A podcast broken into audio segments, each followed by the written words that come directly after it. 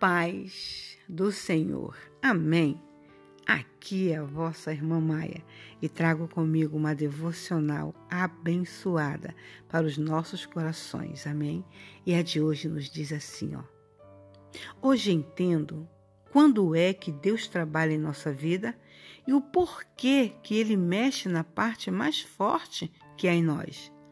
O porquê que em certas situações parece que não aguentaremos, mas em simultâneo vem aquela força que não sabemos explicar de onde, nos fazendo erguer a cabeça e acreditar, acreditar e acreditar que tudo está chegando no lugar.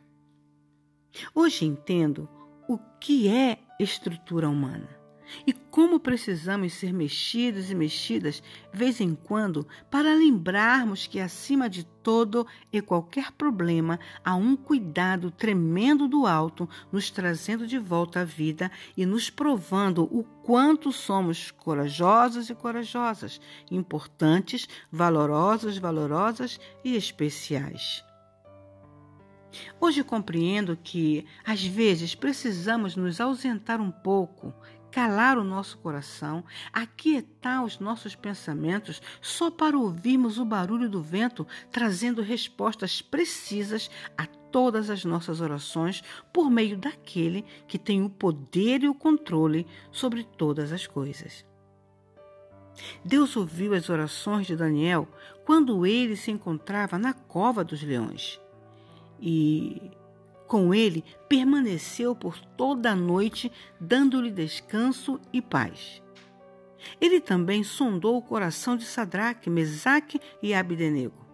Quando os mesmos foram lançados na fornalha de fogo ardente, com os pés e as mãos atadas, e os fez passear pelo fogo, acompanhados por sua presença. Ainda que estejamos cansados ou cansadas, abatidos ou abatidas, ou talvez até sem entender o porquê de tantas situações adversas, Ele sempre estará por perto, nos direcionando, nos abraçando, nos dando sabedoria e nos fazendo descobrir o que somos e quem somos para Ele. Psiu. Deus não ignora a nossa situação, nem se ausenta em seus silêncios. Ele apenas trabalha de uma forma inexplicável por nós, nos levando ao limite das nossas forças para podermos aprender que acima de tudo e todos Ele está. Ele nos prepara para o extraordinário nas áreas mais incompreendidas do nosso ser. Fica bem. Tem coisas que parece não ter mais jeito mas só parecem. Cecília Esfalsim. Amém. Eu amei essas palavras. Que elas possam permanecer no seu coração e dar forças a você para continuar na peleja sem desistir.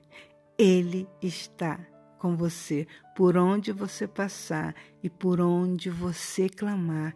Ele está. Nunca se esqueça, Deus está conosco todos os dias das nossas vidas. E no decorrer desse dia que começa, eu digo a você o que ele mandou dizer: seja fiel até a morte, e ele te dará a coroa da vida.